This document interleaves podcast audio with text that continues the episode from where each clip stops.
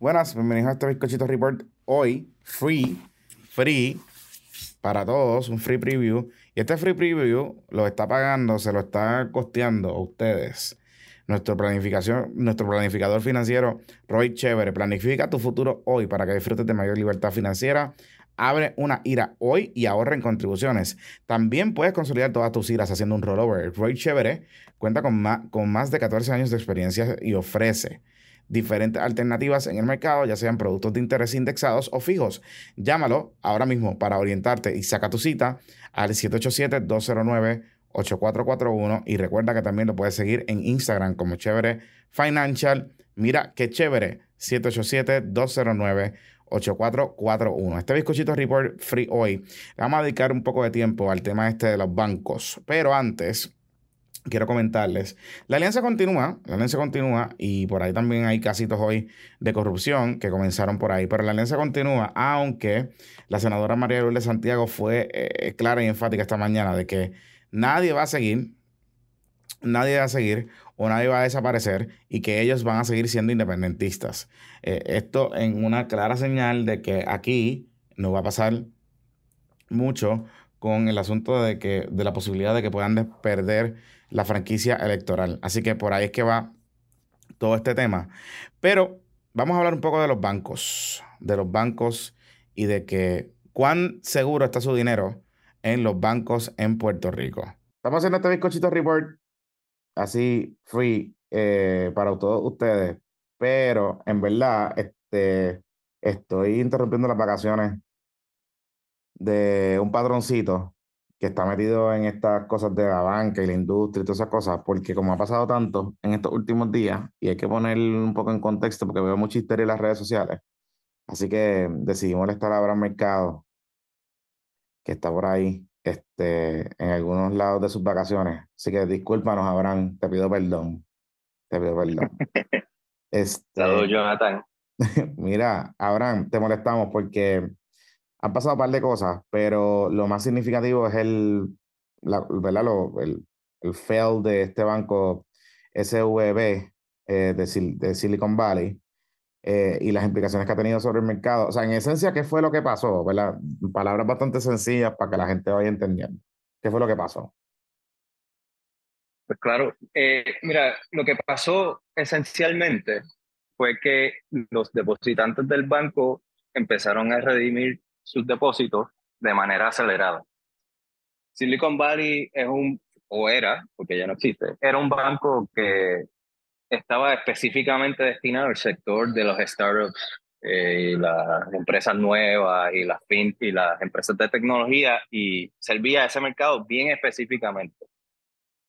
A la medida de que la mayoría de sus depositantes eran, estaban envueltos en ese mundo. Y desde que subieron las tasas de interés, te has podido fijar que las compañías de tecnología y las startups han tenido mucha dificultad en encontrar dinero porque ya el value proposition o el valor de la inversión no es tanto. Por ende, las cuentas en el banco Silicon Valley se han ido deteriorando o bajando en balance porque las compañías lo que han hecho es básicamente gastar dinero y cada vez que gasta dinero, el banco tiene que redimir el depósito y sacar el cash para porque la gente pudiese pagar los servicios que estaban usando, etc. A la misma vez, Silicon Valley decidió, y fue una mala decisión de parte de ese banco, tratar de invertir en su cartera de inversiones líquidas instrumentos a mediano o más largo plazo de lo usual. ¿Por qué? Porque cuando las tasas de interés estaban bajitas, necesitaban generar más en intereses en su cartera de inversiones para poder generar lo que se llama el spread entre lo que ellos pagan en depósitos, lo que tú te ganas en depósitos en ese banco versus lo que ellos se ganan en inversiones. ¿Qué pasa? Cuando subió la tasa de interés, eso, el valor del mercado de esos instrumentos bajó. Y cada vez que alguien tenía que pagar algo para redimir sus depósitos en ese banco, el banco a su vez tenía que vender esos instrumentos en pérdida. Y cada vez que vendía en pérdida, se comía el capital del banco. Entonces, el jueves de la semana pasada, finalmente ellos decidieron vender toda la cartera de préstamos de inversiones a una pérdida de 2 billones de dólares y entonces tratar, trataron de cubrir ese hoyo emitiendo acciones del banco a inversores nuevos. El mercado se enteró, la acción precipitó porque iban a venir acciones nuevas al mercado, la gente no estaba confiada y de ahí los venture capital funds y las empresas de tecnología empezaron a sacar el dinero del banco aún más rápido. Y de forma tal que ya no podían redimir.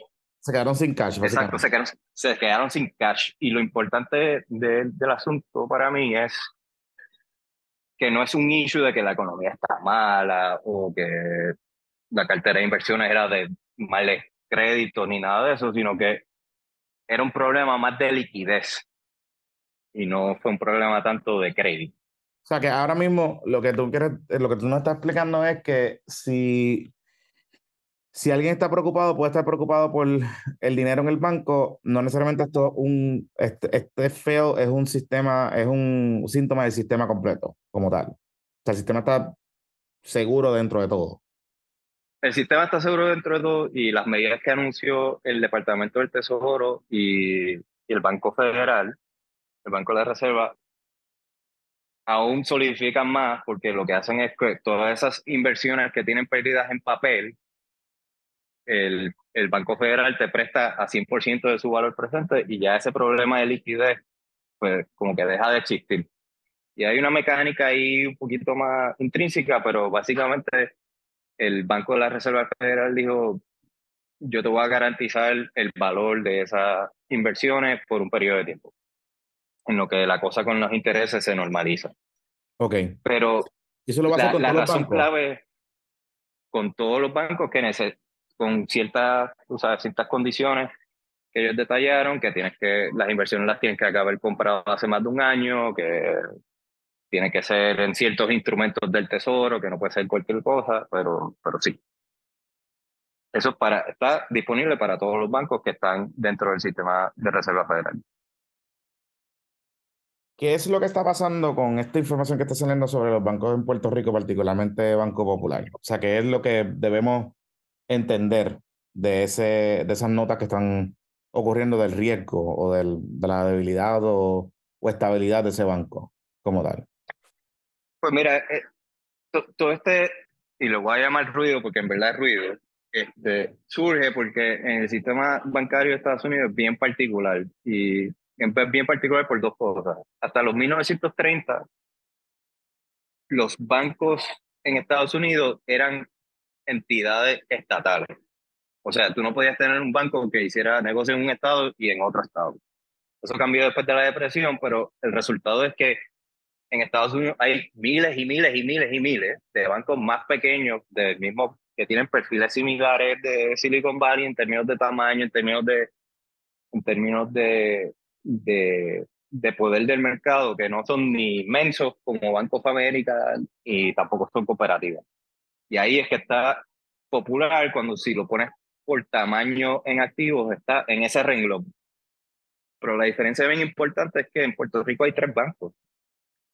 Y entonces, si tú, el riesgo de sacar los depósitos de manera acelerada en Popular no es el mismo que en Silicon Valley, porque en Silicon Valley todos los clientes eran startups y venture capital y fundadores que las están pasando mal ahora mismo. En Banco Popular, pues tiene clientes en todo Puerto Rico, comerciales, este, individuales. Si tienes una cartera de productos diversa, por ejemplo, o sea, tienes préstamos, tienes X, Y, Z. O sea, tienen que pasar muchas cosas para que el, el banco se desestabilice, por ejemplo.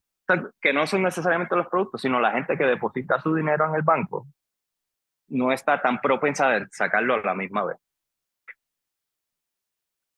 Y entonces, porque acuérdate que el banco hace dinero cogiendo prestado de tus depósitos, cogiendo ese dinero y prestándolo hacia adelante. Entonces, ellos hacen la diferencia entre lo que te pagan en depósito versus lo que generan en el préstamo. Pero como en Puerto Rico hay menos y menos bancos, pues el riesgo de que alguien saque dinero de un banco y lo ponga en el otro, pues es bastante bajito. Y históricamente en Puerto Rico esa medida siempre ha sido bien bajita porque la gente no se mueve mucho de banco. O sea que cuando vemos que, digamos, las acciones están cogiendo un cantazo eh, en los últimos días, es una reacción sistémica del, de, digamos, de la situación que ocurrió con este banco en Estados Unidos, que no necesariamente es de los, eh, digamos, los, los fundamentals de, de los bancos en Puerto Rico como tal.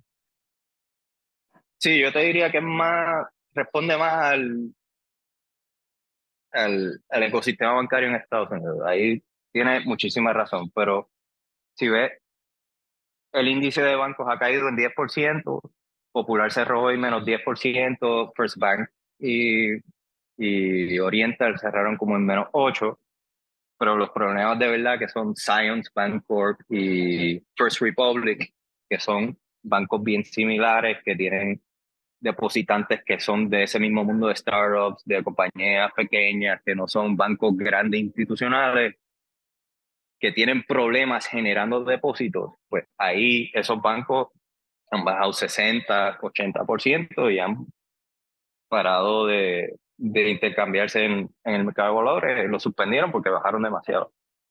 Así que yo creo que los inversionistas están, o sea, tienen la habilidad todavía de decir, este banco, pues, estoy viendo su perfil de depósito, este banco tiene problemas, este banco no, y entre todo, entre las acciones regulatorias, entre el mercado en Puerto Rico, yo estoy bastante confiado en que el sistema bancario en Puerto Rico no va a tener un escenario similar a, a lo que pasó en Silicon Valley. Interesante. Eso es bueno porque veo mucha gente como haciendo lo que era o creyendo lo que era.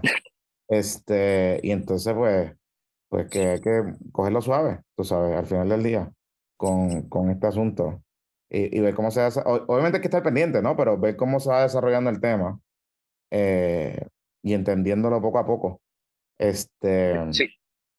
Y creo que lo más importante que hay que entender es que es un asunto bien nicho de, de los bancos que han estado al servicio de las criptomonedas, del mercado de startups, que son ecosistemas de inversiones que se han visto bien afectados por la alza en las tasas de interés. Mm. porque los bancos que han cerrado, este Silvergate, que era un banco que le vendía servicios institucionales a los exchanges de criptomonedas, Silicon Valley, que hacía lo mismo para el mercado de startups, y Signature Bank en Nueva York, que también hizo un pivot reciente a servirle al mercado de criptomonedas. Todos esos depositantes se han ido evaporando y esos bancos pues han tenido son los que han tenido los problemas más, más severos esta semana. Mm, Abraham, no te quito más tiempo de tus vacaciones. Gracias por, por aclararnos toda esta información y un poco darnos la guía por dónde van las dinámicas en el mundo financiero. Placer, Jonathan, a la orden. Bueno, Abraham eh, eh, eh está metido en la industria de la banca y conoce todos estos temas, así que por eso lo llamamos y le molestamos. Eh, importante que lo que hemos escuchado es que usted mantenga la calma. Obviamente, manténgase pendiente la información, ¿verdad? Pero mantenga la calma, no crean el ruido por ahí, particularmente los bancos locales. Y, pendientes, este, este Report. Hasta aquí llegamos. Gracias por acompañarnos en el día de hoy.